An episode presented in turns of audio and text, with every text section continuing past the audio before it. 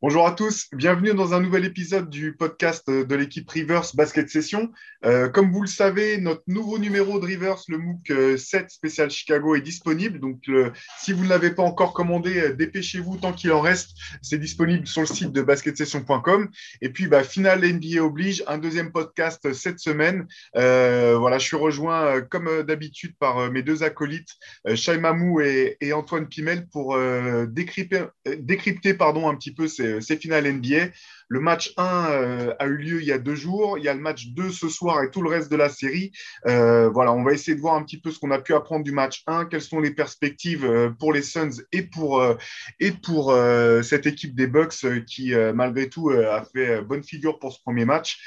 J'imagine pas mal de fatigue de, tous les côtés, à commencer par celui d'Antoine et Shai qui ont suivi ces matchs avec beaucoup d'attention. comment, comment ça va l'orée de ce, match 2 euh, cette nuit. Comment vous le sentez, euh, Antoine toi, comment, comment, comment ça va aujourd'hui? Jusqu'ici, tout va bien. du bois, c'est que c'est, c'est pas la chute qui compte, c'est l'atterrissage. Donc on verra Exactement, comme Hubert dans la haine. Voilà, exactement. Et toi, Chai, comment ça va? Ça va, on a, on a eu 24 heures pour récupérer, ça va, on a, on a l'expérience maintenant, tout va bien. Ok, effectivement, une équipe de, de ah, vétérans. Euh. On, vieillit quand même. Ouais. on se faut, pas, faut pas le dire, faut pas le dire ça. Voilà. Euh, bon, alors bah, tout simplement, euh, on va, peut-être commencer par un petit, un petit tour de table pour, pour euh, voir quel a été votre sentiment après ce premier match. premier match qui, est d'autant plus, qui était d'autant plus intéressant que ce qui est marrant avec cette finale NBA, c'est que quoi qu'il arrive, je crois que oui, non, c'est ça, quoi qu'il arrive, c'est la première finale NBA pour tous les joueurs qui participent à cette finale. Il me semble qu'il n'y en a aucun des deux. Sauf Crowder. Sauf, euh, bien sûr, sauf Crowder qui était, euh, qui était en finale l'an dernier avec Miami. Mais sinon, c'est la découverte pour, pour tout le monde. Euh, Antoine, toi, quel était ton sentiment après ce premier match? Franchement, j'ai trouvé que les Suns avaient vraiment maîtrisé leur sujet. C'est le truc qui ressort le plus pour moi du match 1, c'est l'espèce de maîtrise bah, forcément illustrée par Chris Paul. Il n'y a aucun moment où je les ai sentis vraiment en danger, en fait. J'ai trouvé vraiment qu'ils étaient au contrôle presque tout du long, au final d'ailleurs. Et même à la fin, tu sais, quand les Bucks font une espèce de semi-run pour revenir, euh, je crois qu'ils reviennent à 7. Je crois que le. Oui, je suis sûr qu'ils reviennent à 7 points au mieux. Mais même là, en fait, je n'avais pas le sentiment que c'était possible en fait que Milwaukee euh, repasse devant ou, recolle complètement. Quoi. Tu sentais que chaque possession clé, de, toute façon, il y allait avoir un, un joueur des Suns qui allait faire la différence. Même pas toujours Chris Paul en plus il y, avait vraiment de la maîtrise. La maîtrise, c'est le truc que je retiens le plus du match. Moi. Chai, toi, c'est le même sentiment que, qu'Antoine? Comment comment comment as vécu ça? Bah, Déjà, en fait, le, truc qui m'a un peu marqué quand, euh, bah, quand je me suis mis devant le match, c'est que je me suis dit, euh, c'est bizarre comme Phoenix Milwaukee, finale NBA, c'est, bizarre, ça, ça, jure un peu, vous voyez. Euh, et en fait, rapidement, je me suis dit, franchement, ça avait de la gueule et que c'était rafraîchissant. Il y avait plus, c'était pas les mêmes têtes. Euh, bah, quelques, quelques storylines comme celle de Chris Paul qui, sont, qui font franchement plaisir. Euh, qu'on aime ou pas le joueur et la personne à la base. Je sais pas, voilà, il y a, y, a, y a, de l'émotion sur les visages, il y, a y, a quelque chose de l'enthousiasme qui, qui, fait que c'est finalement. Euh, c'est des finales que moi je prends. Le premier match, en tout cas, j'ai pris beaucoup de plaisir à le suivre. Il y, a ce côté fraîcheur auquel je m'attendais même pas en fait. Je, le regardais comme un match des finales et puis, puis d'un coup, je me suis aperçu que c'était c'était hyper rafraîchissant et que même si sur le papier c'est pas du tout euh, ce à quoi on s'attendait, c'était franchement cool. Et après sur le match, ouais voilà, c'est difficile de dire autre chose que que, bah, Phoenix a maîtrisé et, continue d'être euh, d'être sur une dynamique où on a l'impression qu'il va rien leur arriver quoi.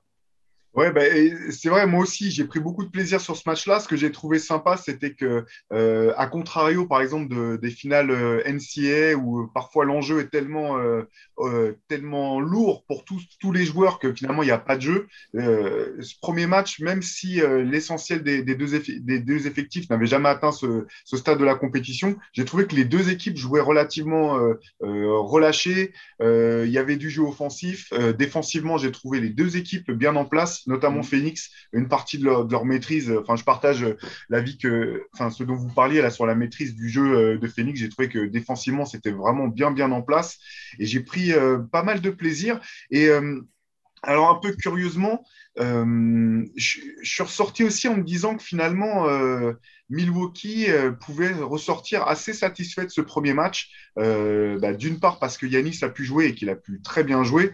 Euh, je ne doute pas que son, genou devait quand même le gêner ou lui faire mal, etc. Mais il a quand même été d'une efficacité, euh, j'ai trouvé euh, assez impressionnante sur ce match-là. Je ne m'attendais pas du tout à le voir aussi dynamique. Je m'attendais au mieux à ce qu'il puisse tester un petit peu, mais peut-être sortir plus tôt. Finalement, il a beaucoup joué, il a plutôt bien joué. Donc, euh, ce, premier match, j'ai un peu le sentiment que les deux équipes peuvent euh, limite en ressortir avec pas mal de confiance et attaquer ce match 2 avec pas mal d'ambition au bout du compte. Oui, là, ce que tu disais sur Yanis, moi, en, le voyant tout de suite galoper, jouer un peu comme on le connaît, quoi, je ne dirais pas que je l'ai trouvé à 100%. Il y avait deux, trois, quand même des, des, choses qui me font dire que, bah, que ça se voyait quand même qu'il était, qu'il était gêné. Euh, mais je me suis tout de suite dit, je me suis dit, franchement, le gars, il est quand même tough parce que euh, vu ce qu'il s'est fait, il aurait pu attendre un match, deux matchs. Euh, là, le gars, il se dit, non, bah, c'est les finales, il faut que je joue. Et c'est ça, contribue un peu au côté mentalité et joueur à l'ancienne qu'on aime bien chez Yanis, en fait. et, et qu'on retrouve peut-être pas chez d'autres joueurs plus, plus récents. Et c'est le, sentiment avec lequel j'en suis ressorti pour, pour Milwaukee, en tout cas. Moi, je suis d'accord sur le fait, un peu comme toi, je ne l'ai pas trouvé complètement. Enfin, tu sens que tu sens qu'il est physiquement un peu moins, euh, pas présent, mais puissant ou je sais pas, j'arrive pas à savoir exactement si c'est juste lui qui est qui ose pas encore se mettre à fond, mais je pense pas que ce soit ça. Je pense que c'est juste plus son corps où il a pas non plus. Ah, il, voilà, il se remet quand même en une semaine d'une hyper extension du genou. Et du coup, j'ai trouvé, notamment par rapport au match de la saison régulière contre Phoenix, qu'il pouvait pas autant imposer sa, présence euh, physique, qui est toujours très forte. Il a vraiment un gros impact physique sur le jeu, quand même, Giannis. On a beau dire, euh, mais ça fait aussi partie du jeu et son impact physique, c'est un vrai atout majeur euh, pour les Bucks. Et là, j'ai trouvé, même s'il fait un bon match, au final, il fait des bonnes stats. J'ai trouvé qu'il n'a pas pu prendre la pleine mesure de son corps. Et je pense que ça va être important en fait pour la suite de la série parce que il faut voir vraiment. On parle souvent du meilleur joueur qui fait gagner. si tu as le meilleur joueur de la, de, la, série, généralement tu gagnes. Et je me demande, est-ce que là, Giannis, dans cet état de forme, même si ça peut aller de mieux en mieux, hein, est-ce qu'il peut être le meilleur joueur de la série, le plus dominant, celui qui va vraiment prendre euh, physiquement le dessus sur les autres? J'ai l'impression que c'est une question clé. Hein. Vraiment, la, que, les, Bucks, ça passe aussi beaucoup par là. Est-ce qu'il va pouvoir être. Parce que là, j'ai l'impression que Chris Paul, au final, il va être. Là, si ça continue comme ça, il est au contrôle de la série tout du long et, et en six bah, manches, c'est plié. Quoi. Là, le langage, le langage corporel de Chris Paul, euh, c'était impressionnant. On a, a l'impression qu'il a joué dix finales, qu'il a l'habitude et que qui, s'est fait faire jouer tout le monde à merveille, comme il le fait euh, trois quarts du temps en saison régulière. Mais là, c'était impressionnant de contrôle et de maîtrise. Euh, au bout du compte, je pense que Chris Paul, il a déjà joué 10 finales en fait dans sa, euh, pour lui, parce qu'en fait, euh, chaque match de playoff à élimination directe qui l'empêchait d'aller jusqu'en finale de conférence et jusqu'en finale, je pense que pour lui, émotionnellement, c'était limite le même type de, quelque part, le même type de, de choses. voilà, on parle même pas de, de ses expériences avec Team USA ou autre. c'est voilà, c'est clairement on s'attendait tous à ce qu'il soit Chris Paul en finale, comme il a été Chris Paul en saison régulière ou en playoff. Ça, c'est effectivement, euh, effectivement la maîtrise est là. Bonne, bonne, question pour, Yanis. C'est vrai que c'est pour moi, c'est une des raisons pour lesquelles euh, je me dis que Milwaukee peut malgré tout être euh, enthousiaste après ce premier match, parce que si les soins vont et qu'ils se reblessent pas au même genou, on peut partir du principe qu'il devrait aller de mieux en mieux à, mesure que, les matchs s'enchaînent et que, la, que la série, dure. Moi, ce que j'ai particulièrement apprécié dans, ce match, c'est de voir euh, son niveau de concentration à Yanis jusqu'à la fin, même quand tu parles à, un moment quand, les Bucks reviennent à 7 points, euh, il est encore sur le terrain, il va encore au rebond, euh, il est euh, concentré au lancer franc malgré, euh, malgré le, décompte qui est assez marrant d'ailleurs de la part des, supporters des Suns. Parfois c'était tellement fort qu'on n'entendait même plus les commentateurs du tout, tellement ils hurlaient les, chiffres comme ça.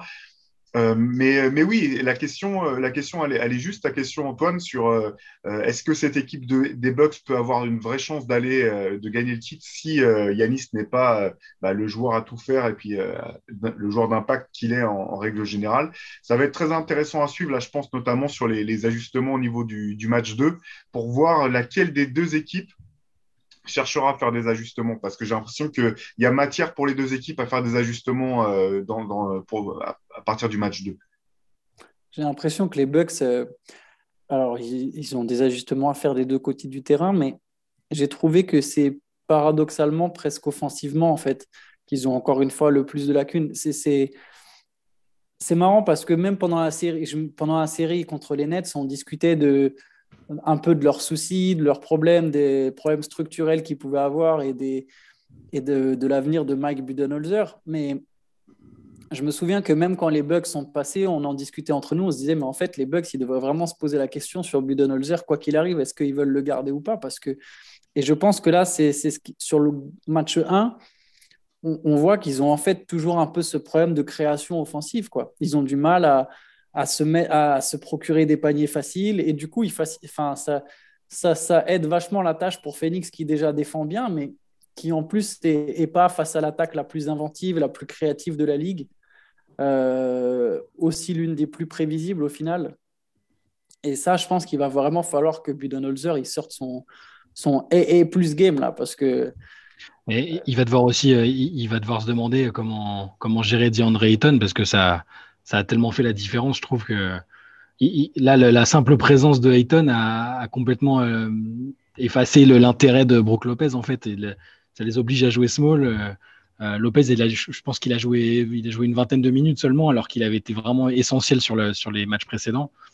Euh, Ayton, gros chantier euh, des deux côtés du terrain, et si lui ne faiblit pas, s'il reste dans, cette tonalité-là, ça va être très compliqué pour Milwaukee. Hein.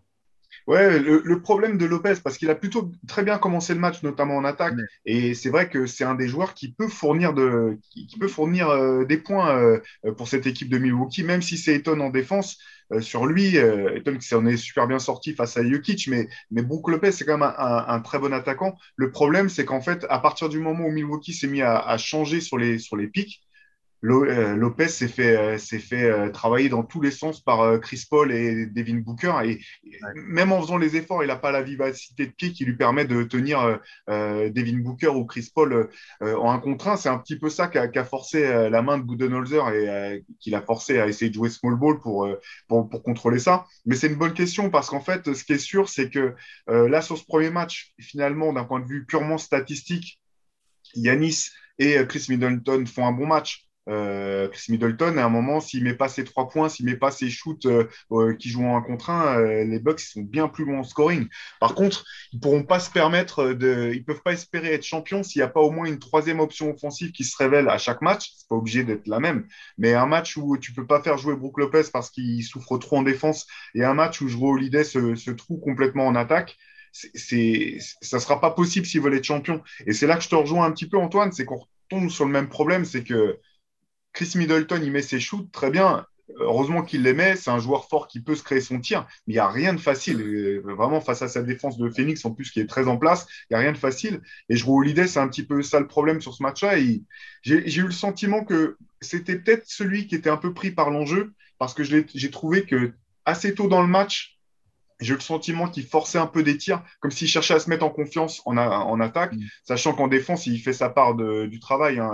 Devin Booker fait un bon match, pas un match extraordinaire, c'est aussi parce qu'il doit en partie scoltiner euh, euh, l'idée, enfin, qu'alterner un petit peu sur, différents joueurs. Mais, euh, mais il va falloir qu'il y ait une troisième option qui, qui, se révèle à chaque match pour, les, pour Milwaukee, a fortiori si, si Yannick n'est pas à 100% de ses moyens. Mais c'est là où pour moi on voit aussi même euh, quelque part, bon pas que les limites de Budenholzer, mais même aussi celle un peu de l'effectif et vraiment, comme on le disait déjà aussi dans un autre podcast, l'absence de Dante DiVincenzo. Totalement d'accord. En, en, réalité, moi j'aime bien le fait que les Bucks jouent small ball, pour être honnête avec vous. Je, j'ai rien contre Brook Lopez. Je, je, je sais que tu l'aimes bien, Théo, mais je suis un grand fervent du small ball, notamment à ce stade de la compétition. C'est souvent, au final, euh, ça fait plusieurs années que les, équipes qui gagnent, une fois en finale, elles jouent, même un peu avant, elles jouent small ball de toute manière. Les Lakers l'an dernier, c'est Anthony Davis qui joue pivot. Euh, les Warriors, c'était. pas vraiment du small ball, parce que tout dépend ce qu'on appelle small ball. Alors, Quand un mec de la taille d'Anthony Davis qui joue pivot, c'est quand même. Euh, oui, bien sûr. Alors, ce n'est pas, pas du small ball si tu compares au small ball des Warriors où c'est Draymond Green. Mais ils jouent quand même qu'avec un intérieur. Leur, leur, poste 4, c'est plus, tu vois, alors c'est du small ball comparé au début des années 2000. Quoi. Mais, et, puis surtout, Anthony Davis, même si c'est un grand, c'est un grand qui est dans l'esprit des extérieurs. Il joue face au panier, il ne demande pas de possession de haut panier. Enfin, il en joue quelques-unes aussi, tu vois, mais, il a toujours préféré face-up. Euh, et là, là l'idée, c'est la même avec Giannis. Je pense que Giannis pivot, c'est une très bonne idée. Je pense que paradoxalement, lui, justement, il peut poser des gros problèmes à Ayton dans le sens où il a à la fois la mobilité, la taille et la puissance physique pour, euh, pour gêner Ayton. Et des deux côtés du terrain, en plus. Je pense que s'il doit jouer des isolations sur Ayton, il peut le prendre de vitesse.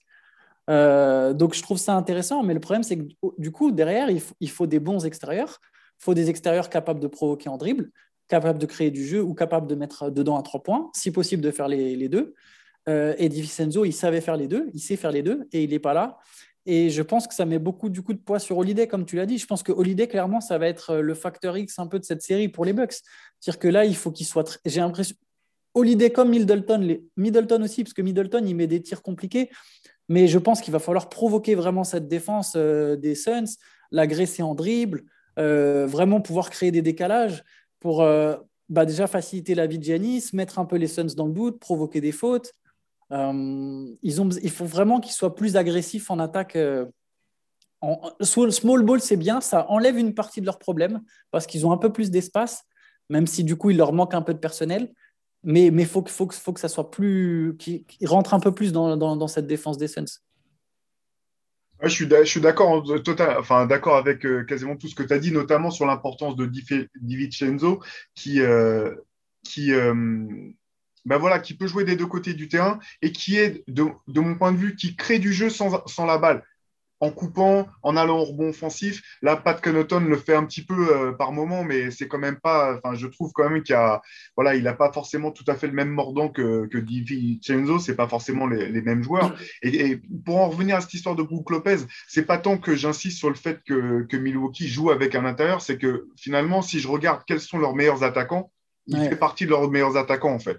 Et que s'ils ont des problèmes offensifs, il faut qu'ils trouvent quelqu'un qui va leur permettre d'avoir des points d'une manière ou d'une autre. Donc c'est un petit peu ça la, c'est ça une partie de la, enfin, de la, la tâche qui attend euh, Budenholzer. Une des raisons pour lesquelles j'ai trouvé que finalement, malgré tout, euh, Milwaukee pouvait avoir euh, pouvait comment dire se dire que il y avait de l'espoir dans cette série, c'est que bah, on a beaucoup, on parle beaucoup bien entendu euh, bah, Dayton et de ses qualités au rebond. Euh, la, voilà, son match 1 était quand même fantastique, mais au bout du compte, euh, Milwaukee a gagné la, la, bataille du rebond, pas de beaucoup, hein, mais a gagné d'un ou deux rebonds. Euh, Milwaukee a pris plus de rebonds offensifs que, que Phoenix au bout du compte sur, sur ce match-là.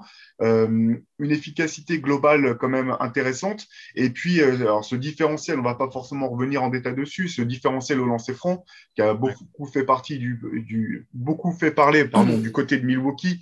Moi, j'ai pas trouvé particulièrement d'injustice sur ce match-là. Il faudrait peut-être regarder d'une deuxième manière, mais on sait qu'effectivement ça peut être euh, euh, les coups de sifflet, ça peut aller dans un sens, dans l'autre, en fonction d'un match à l'autre. Donc finalement, si, euh, du côté de Milwaukee, on pourrait peut-être se, le, se leurrer en partie en se disant bon bah finalement, ce qui a vraiment fait la différence, c'est les lancers francs. Derrière, ça va s'équilibrer. On a une vraie chance à jouer dans cette opposition. Ouais, parce que ça, je commençais à lire, enfin, après, c'est des fans hein, et c'est les réseaux sociaux, mais ça reparlait de la, des finales Miami-Dallas avec les matchs décisifs avec Dwayne Wade qui a 2000 lancers francs. Mais euh, Oui, bah non, c'est ça.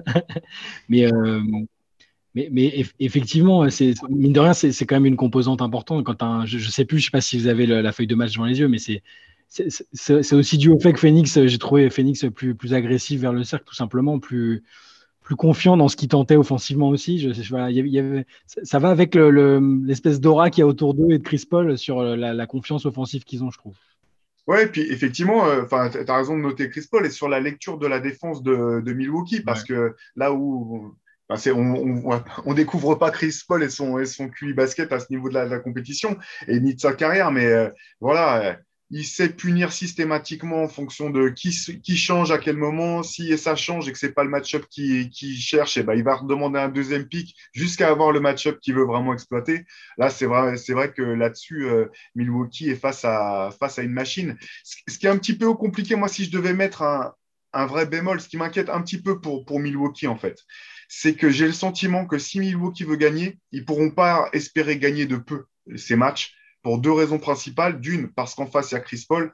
euh, dont on vient de parler, qui est un gestionnaire, un des meilleurs gestionnaires euh, quand même de ces 20 dernières années, peut-être sur les fins de match. Et l'autre raison, c'est celle dont on parlait juste avant, c'est l'adresse au lancer franc de cette équipe de Phoenix qui alors la stat vient, pas de, vient pas de moi, je l'ai entendu dans un podcast du, euh, du, journaliste, enfin dans lequel était invité le journaliste américain Brian Windhorst, qui disait que Phoenix était l'équipe qui avait le meilleur pourcentage au lancer franc en playoff de l'histoire.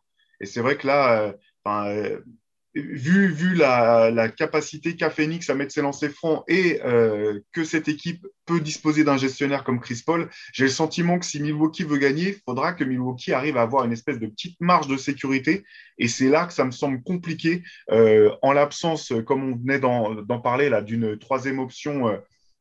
Euh, soit toujours euh, avoir la même, troisième option, soit même être sûr d'avoir une troisième option offensive systématiquement. Et euh, bah, vu l'état de forme quand même encore un petit peu euh, compliqué de, Yanis.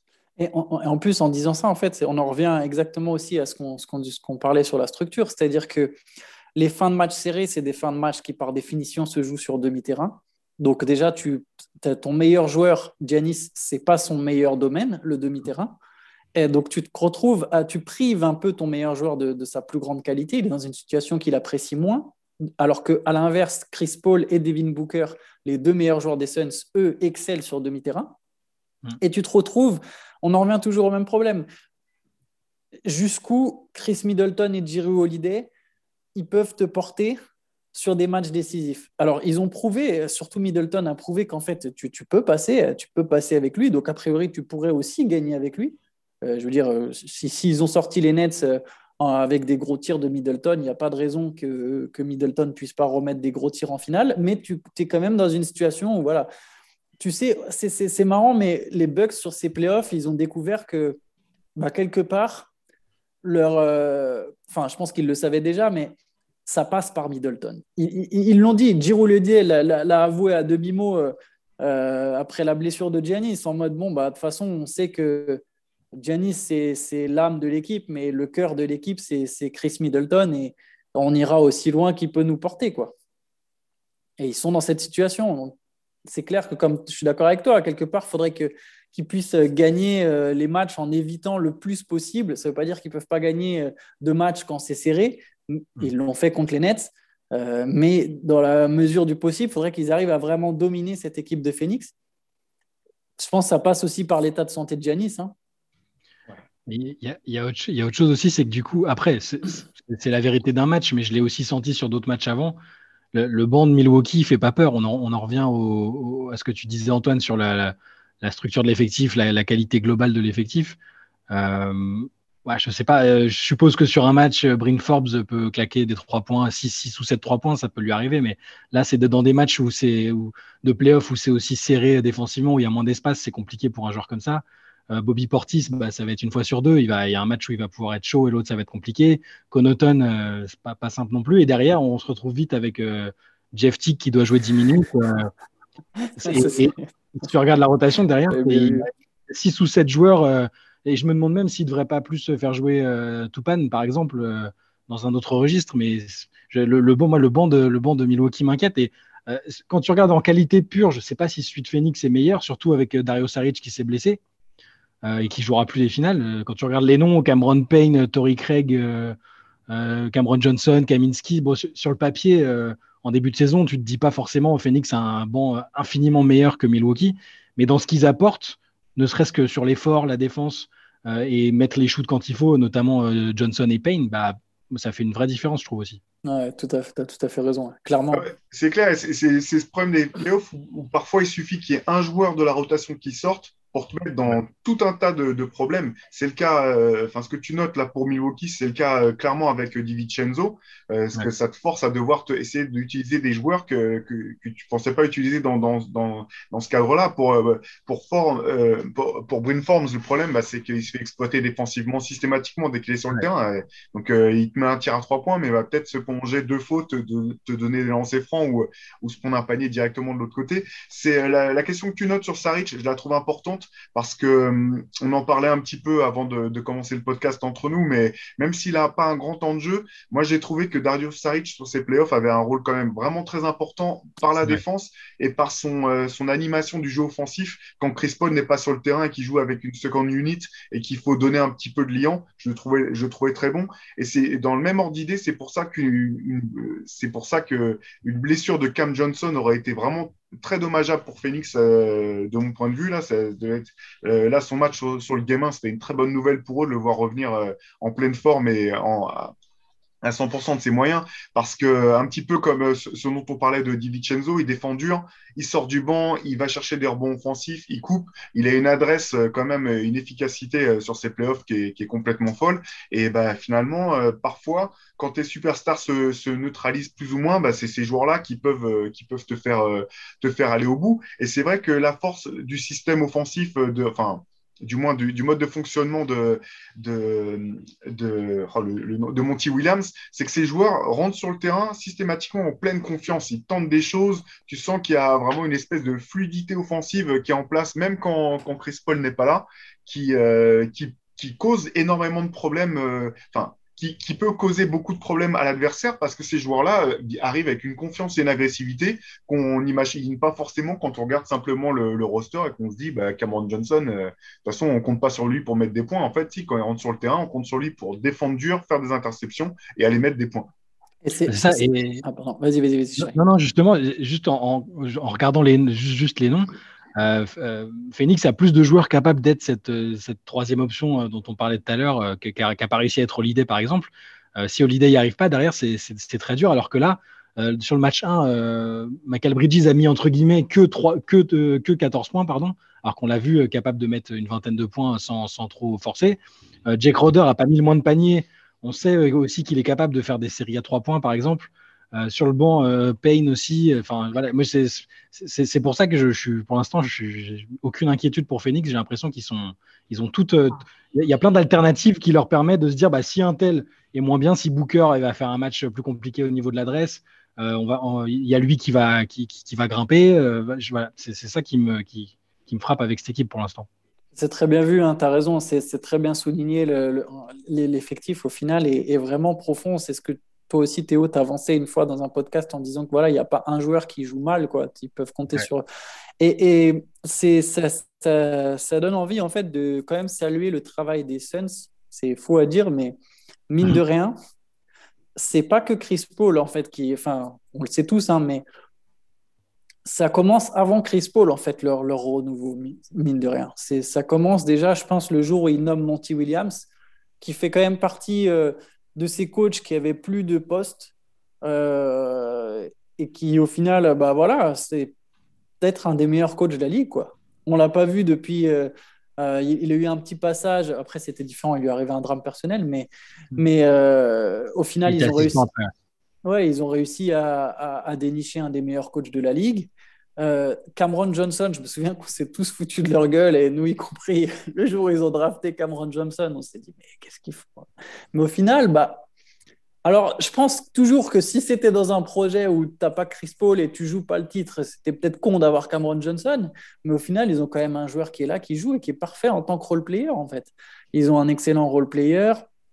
Cameron Payne, ils ont su le relancer, va savoir comment, euh, le gars était perdu euh, perdu du basket et, là, il est excellent sur les playoffs. franchement, chapeau Tu es, en train de nous dire qu'il faut faire une statue à James Jones euh, dont, on, dont on avait limite critiqué. ah, il y, a un mec de l'ombre, c'est pas lui, c'est sûr. parce que tout je crois pas ça. C'est Florent Godin qui, qui, gère tout ça en, coulisses. Je ne crois pas que ce soit. Euh, c'est Florent Baudin et Gaëtan Schirrer, mais c'est pas, James Jones. Quand, il était joueur, James Jones, on a, il a toujours passé pour le, bah, donc un très bon shooter, mais le gars qui avait des titres grâce à LeBron, en gros, parce qu'il le suivait à chaque fois. Euh, et quand il a été nommé, c'était un peu la surprise générale aussi, parce qu'il n'avait pas eu de poste à responsabilité avant. Il a quasiment fait la transition euh, joueur, euh, joueur general manager tout de suite, et c'était une période où Phoenix était, franchement, faisait des choix assez catastrophiques tous les ans à la draft. au niveau contractuel, c'était compliqué. Et là, en très peu de temps, ça va être dur de ne pas reconnaître son travail. Quoi. Ben, complètement. Euh, et, pour revenir sur Monty Williams, moi, ce que je trouve quand même euh, assez fantastique avec cette équipe des, Suns, c'est la façon dont elle allait. Alors, bien sûr, nous, on n'est pas dans les vestiaires avec les joueurs, mais euh, le groupe a l'air d'être exceptionnel en, tant que tel. C'est-à-dire qu'on sent qu'il y a une vraie cohésion de groupe. qui est pas qui est pas c'est pas de la façade et ce que je trouve alors moi j'adore Michael Bridges. Je suis fan de, fan de ce joueur, vraiment, je lui prête un, potentiel vraiment, euh, vraiment intéressant. Mais ce qui me plaît particulièrement au-delà des qualités de jeu, euh, et c'est vrai aussi pour DeAndre Ayton, c'est la manière dont ils se sont euh, appropriés le rôle qui leur a été confié. Ils jouent ce rôle à 200% sans chercher à faire plus que ce qui est dans leur rôle. Et, et ça, c'est une qualité qui est assez rare chez des jeunes joueurs ou même chez des vétérans, euh, quand on voit par exemple des anciennes stars, à quel point c'est dur pour elles d'accepter un nouveau rôle malgré toute leur expérience et de comprendre ce qu'on attend d'elles. Euh, dans, cette capacité qu'ont Ayton, Michael Bridges et d'autres, mais principalement eux, parce que c'est deux des joueurs qui ont du talent qui leur permettrait d'avoir d'autres euh, prétentions, peut-être euh, d'un point de vue de l'ego. Et ben, le, succès des Suns, il est, il est vraiment en partie là-dedans. Par, exemple, tu parlais de Michael Bridges qui, qui claque 14 points tranquillement euh, sur, sur le match 1, mais il n'a pas essayé d'en faire plus que ce qu'il devait faire. Et à côté de ça, il est présent en défense, il va au rebond, il est là dans les aides défensives. Euh, DeAndre Ayton, faut, faut forcément qu'on en parle un petit peu, mais moi je le trouve admirable euh, là-dedans aussi. Il sait qu'il va pas avoir 50 ballons à jouer, euh, à jouer, euh, à jouer. Par contre, il va chercher ses points en rebond offensif. Quand il a le ballon et que c'est à lui de jouer, bah, il joue tout de suite. Il est d'une efficacité remarquable et tu n'as pas un seul moment où tu le vois euh, revenir en défense, euh, la tête baissée ou un geste d'énervement parce que ça fait euh, trois allers-retours qu'il fait sans toucher le ballon ou qu'il doit aller chercher ses, ses, ses, shoots au rebond offensif. Et ça, je pense que c'est à mettre vraiment au crédit de, de, Monty Williams. Alors, pas, pas uniquement, hein, parce que visiblement, de, de, ce qu'on entend dire à droite à gauche, Devin Booker est aussi très apprécié de ses coéquipiers. lui aussi, il a, été, il a fait preuve d'abnégation, hein, parce que les, les matchs là où, avec le nez cassé, quand il décide de jouer sans son match, euh, sans son masque, pardon, euh, bah, il, a fait preuve d'une dureté euh, dont on, enfin, qu'on n'imaginait pas forcément. Chris Paul, on en avait déjà parlé un petit peu, mais je pense qu'il a, il a, il a, su apprendre de son passage avec les Clippers pour savoir manier à la fois bah, les gueulantes et les moments d'apprentissage avec les jeunes. On en avait parlé là, mais ce serait intéressant un jour de savoir à quel point son passage à OKC peut-être l'a aidé là-dedans, à, être dans la transmission vraiment et pour emmener ces jeunes avec, lui.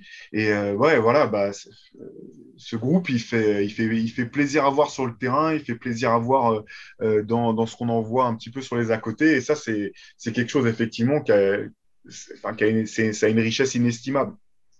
Mais c'est ouais, vrai ce que tu soulignes. Il y a le boulot de Monty, mais je pense aussi que c'est même aussi quand même une question de personnalité. Et c'est ça qui est très intéressant euh, euh, bah, chez Ayton. C'est comme tu soulignes, le fait qu'il accepte, c'est quand même un premier choix de draft. Euh, qui accepte au final de se dire bah, non, mais moi, je vais être un semi-role player en fait dans cette équipe. Je suis une star par les chiffres, mais dans l'utilisation, je suis un role player. Je, pose des écrans, je cours. je suis une star parce que je mets 20 points et 20 rebonds, mais il n'a pas, il a, il a pas l'utilisation du, d'une star. Et c'est quand même fort d'accepter ça, euh, surtout jeune, il n'y a quand même pas beaucoup de jeunes qui, qui, acceptent ça. Et, même pour Booker, je trouve que Booker, euh, on a quand même... Alors je ne sais pas si c'est dû au fait que Booker, ce n'est pas un, un, ancien premier choix de draft.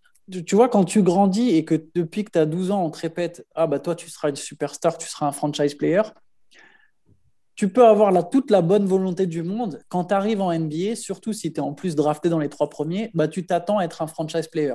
Donc tu peux jouer avec Chris Paul, avec LeBron James ou avec n'importe quel mec, euh, si par hasard il est venu dans ta franchise, bah, quand on t'a conditionné à être une superstar.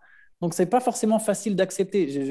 Les gens n'ont sans doute pas oublié que Kyrie Irving, au bout d'un moment, ne voulait plus jouer avec LeBron James malgré le fait qu'ils ont fait quatre finales de suite, non, trois de suite du coup, et qu'ils ont gagné un titre. Ils voulaient plus jouer avec les Brown James.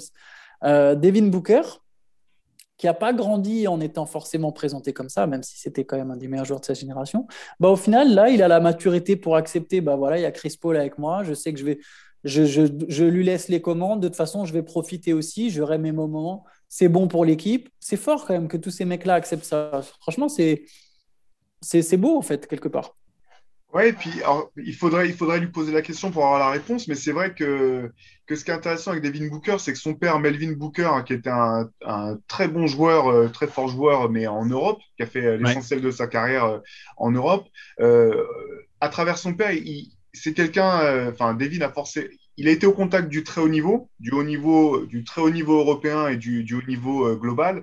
Et puis, je pense qu'il a dû être forcément un peu être exposé à ce type de fonctionnement, de fonctionnement pardon, parce que finalement, euh, dans le fonctionnement d'une très bonne équipe Euroleague, il y a aussi des stars, mais il n'y a, mais a pas ce système de, il n'y a pas forcément, euh, comment dire, ce système de starification qui fait qu'on attend du meilleur joueur qui joue toutes les possessions ou que tous les ballons touchent par lui. Je veux dire, euh, les, les, les meilleurs joueurs d'Euroleague ou d'Europe, bien sûr, ils ont des ballons, mais ils ont besoin du collectif. Et j'ai l'impression que c'est peut-être alors, ça fait peut-être partie du mythe européen. On essaie, nous, on aime, aussi beaucoup se dire que notre jeu, il est euh, collectivement plus développé que le jeu NBA. Ça, je sais, suis pas sûr que ça soit vrai, mais je pense qu'il y a une certaine vérité dans le fait, dans le sens où euh, en, Europe, euh, même à très haut niveau, l'équipe en tant que telle a plus de poids euh, que euh, en NBA quand on présente euh, quand on présente les choses.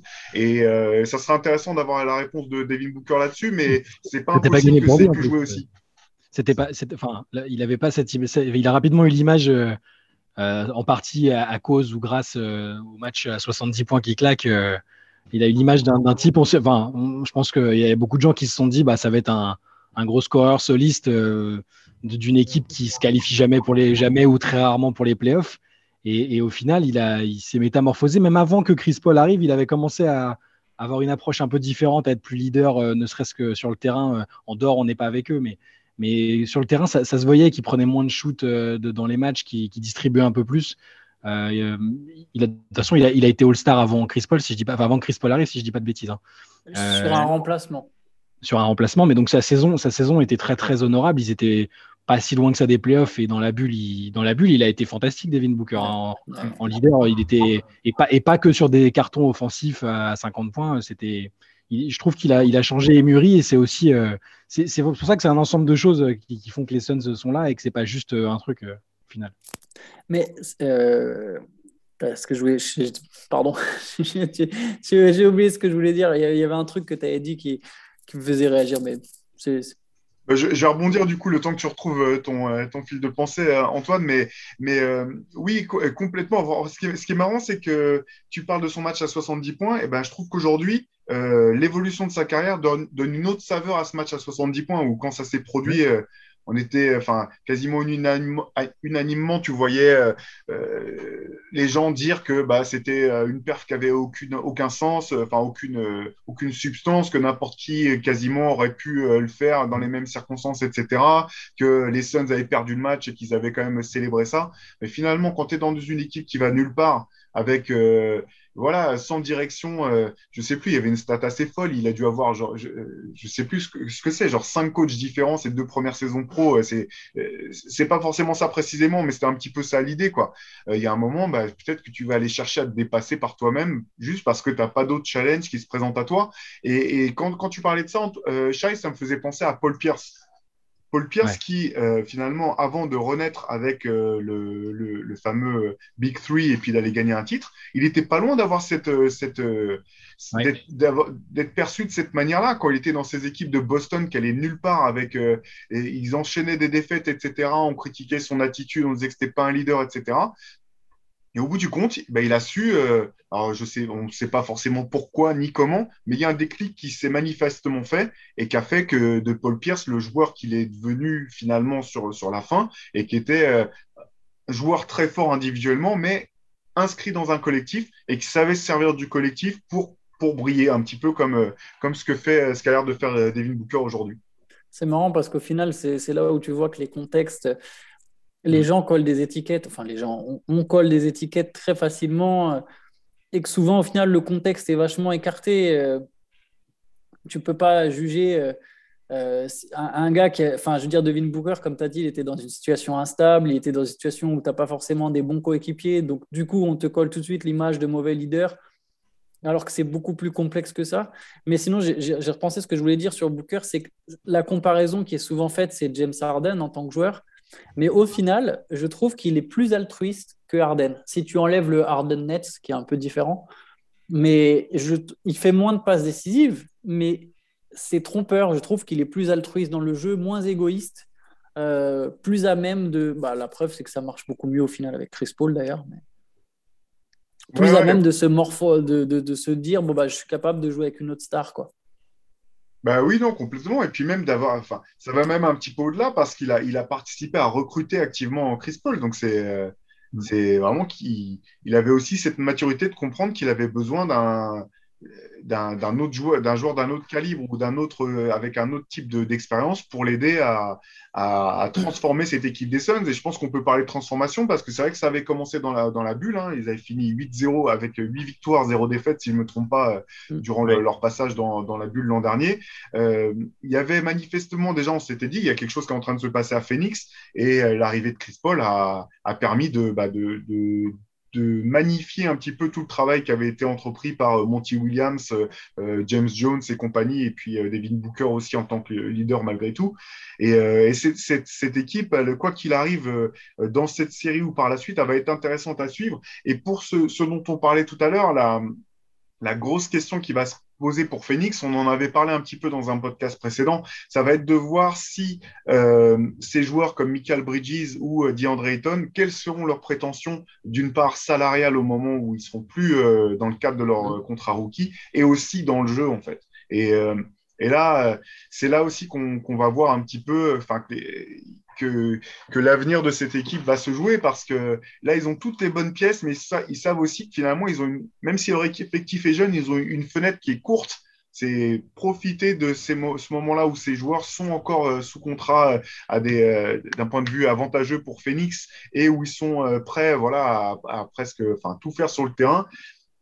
Et on verra à ce moment-là quel sera l'avenir sur plus long terme de cette équipe des, des Suns. Mais en tout cas, ce qui, est, ce qui est fou pour une équipe qui a fini deuxième de la saison régulière, c'est que il faut qu'elle soit en finale pour qu'on se dise bah oui finalement c'est pas une surprise qu'ils soient en finale quoi et que, ouais, mais il y, a un contexte, il y a quand même un contexte. Enfin tu as raison. Non mais tu as raison tu as, raison. Les, les, Suns au final euh, méritaient plus de respect. Mais il y a quand même un contexte sur ces playoffs euh, plus de blessures de superstars que d'habitude. Ça enlève rien au titre d'ailleurs. Enfin, s'ils gagnent, c'est ça le plus fou, c'est qu'on parle beaucoup des Suns. Au final, il y a eu un seul match. Ouais. Et je pense que c'est pas fini pour Milwaukee. Euh. En fait, c'est marrant parce que là, plus on parle, plus je suis en train de me dire, ouais, ils ont quand même un vrai groupe de champions. Mais en vérité, c'est pas fini, quoi. Non, mais complètement. Comme on, en parlait un petit peu au début, euh, je pense que Milwaukee a vraiment, a vraiment ses chances. Mais ce qui est intéressant, c'est que tu parles, tu parles du, contexte. Je suis d'accord, le contexte est particulier. Mais au bout du compte, la manière qu'a euh, Phoenix d'avancer et de gagner me fait de plus en plus me dire que, bien sûr, il y a un contexte euh, qui était particulier, mais je suis de moins en moins persuadé que à contexte égal, plus ou moins, tu vois, cette, cette équipe n'aurait pas été performante. Est-ce qu'elle serait allée jusqu'en finale? Je ne sais pas, on ne sait pas, personne ne le saura jamais. Mais, euh, mais malgré tout, euh, ils, ont prouvé, je pense, que quoi qu'il arrive, ils avaient vraiment leur, carte à jouer et que c'était des contenders, euh, de réels contenders au moment où les playoffs démarraient. Et puis, et puis éviter, éviter les blessures, les pépins, les, les, fâcheries, tout ça, c'est des qualités aussi. Ça fait partie de, ça fait partie d'une saison. Après, oui, celle-là est particulière. Toutes les stars quasiment ont été blessées à un moment. Mais bon, Chris, Paul n'a pas été ménagé non plus. Il, son épaule a vrillé. Euh, il a eu le Covid. Euh, donc bon, c'est. Il, a, joue avec un ligament déchiré à la main. Ouais, donc euh, bon, je suis, je suis d'accord. Effectivement, il y, avait le contexte, mais là, mais là ils, ont une, forme de résistance et de, et de dynamique qui force le respect et qui, qui fait qu'ils qui qui méritent, ils méritent d'être là, quoi. J'ai l'impression. non, j'allais dire, j'ai l'impression, juste, j'ai l'impression que aussi longtemps que Booker, Paul et Ayton seront synchronisés comme ils le sont actuellement, ça sera, si, ça sera difficile pour les Bucks de, de gagner s'il y a toujours, s'ils n'arrivent pas à casser cette relation entre les trois en fait. Faut qu'ils arrivent à, à, briser le, le, le fonctionnement euh, de, de, ce trio qui est très complémentaire, qui se trouve bien, où chacun a son rôle, chacun à ses responsabilités. Il faut qu'ils arrivent d'une manière ou d'une autre à déstabiliser la, synchronisation et la complémentarité de ce trio en fait pour, pour gagner les finales. Et, pour, pour, rester sur, sur Milwaukee à, nouveau, et pour être honnête, c'est vrai que les qualités qu'on prête à ce groupe de, Phoenix, je trouve qu'il y en a pas mal aussi qu'on peut retrouver du côté de Milwaukee, qui a l'air d'être une équipe quand même assez sereine, euh, à l'image de, de, Yanis et de Middleton. Et ce, dont, ce, que, tu, soulignais tout à l'heure, euh, Antoine, au sujet de, de Joe Holiday, qui disait qu'il fallait que, voilà, que Chris Middleton était le, un des, un des acteurs majeurs de, cette équipe. Ce qui est assez sympa, c'est de voir la relation aussi de Yanis avec Chris Middleton. Yanis qui euh, est clairement le franchise player de l'équipe, mais qui n'hésite pas à dire que. Euh, enfin, on sent qu'il n'y a pas le besoin de prendre le dernier tir absolument ou d'être salué comme étant euh, le, sauveur de cette équipe de Milwaukee, euh, quelle que soit la situation, et que bah, cette très bonne entente qu'il y a entre ce duo rejaillit un petit peu sur l'ensemble de l'équipe. Mais il y a un vrai réalisme qui est, qui est intéressant chez Giannis. Il est capable de comprendre ses limites, de comprendre ses forces. Euh, je pense que ça ne peut que l'aider de toute façon pour la suite de sa carrière. Il, arrive à prendre du recul et à être réaliste sur lui-même, sur son équipe, sur ses limites. C'est un joueur comme ça, je pense qu'il ne pourra que progresser de toute façon. Donc je pense que même Giannis aujourd'hui, il est, c'est un gars qui a progressé saison après saison et je pense qu'il n'a vraiment pas fini d'évoluer. Et quel que soit le résultat de ses finales, en fait, ça lui servira d'expérience euh, pour la suite, en fait. Oui, tous les ans, euh, tous les ans, il ajoute quelque chose à son jeu. Euh, euh, et, là, avec le contrat qu'il a signé, il, il, lâchera pas l'affaire dans tous les cas. Là, là bon, la façon dont je dis ça, on a l'impression que Milwaukee a déjà perdu les finales, mais c'est très loin d'être le cas. C'est juste que là, à l'heure actuelle, après le premier match, et compte tenu du fait qu'il joue pas à 100%, c'est difficile de c'est difficile de pas être optimiste pour Phoenix en tout cas. Ouais, et puis, et puis en plus, c'est vrai que c'est aussi Enfin, ça, rend super optimiste pour les années qu'on a, qu'on a à vivre derrière pour le basket. Parce que quand on voit euh, Yanis, Booker, Luca, euh, Trey Young, Zion euh, du côté des Pélicans euh, pour l'instant,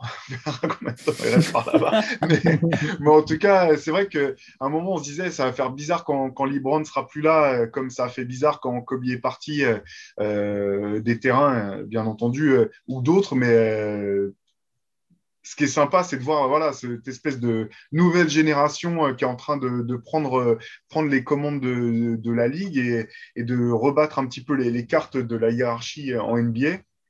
On se dit qu'il y a vraiment des, belles choses qui, se profilent, à, commencer bah, par cette finale. On ne va pas bouder notre plaisir. On a attendu toute la saison pour les finales. On, va profiter de, chacun de ces matchs. Mais pour la suite, derrière, il y a, des choses sympas qui, se profilent. Clairement. Bon, bah, et game 2 ce soir, donc euh, dans la nuit de jeudi à vendredi, euh, bah, toutes les.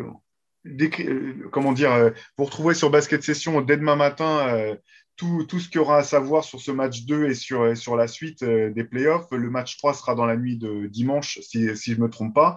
Euh, nous, on se retrouve bah, la semaine prochaine pour un, pour un nouveau podcast. En attendant, encore une fois, si vous n'avez toujours pas mis la main dessus, euh, allez faire un tour sur basketsession.com et regardez un petit peu le sommaire, le, détail du nouveau numéro du MOOC Rivers spécial Chicago qui est disponible.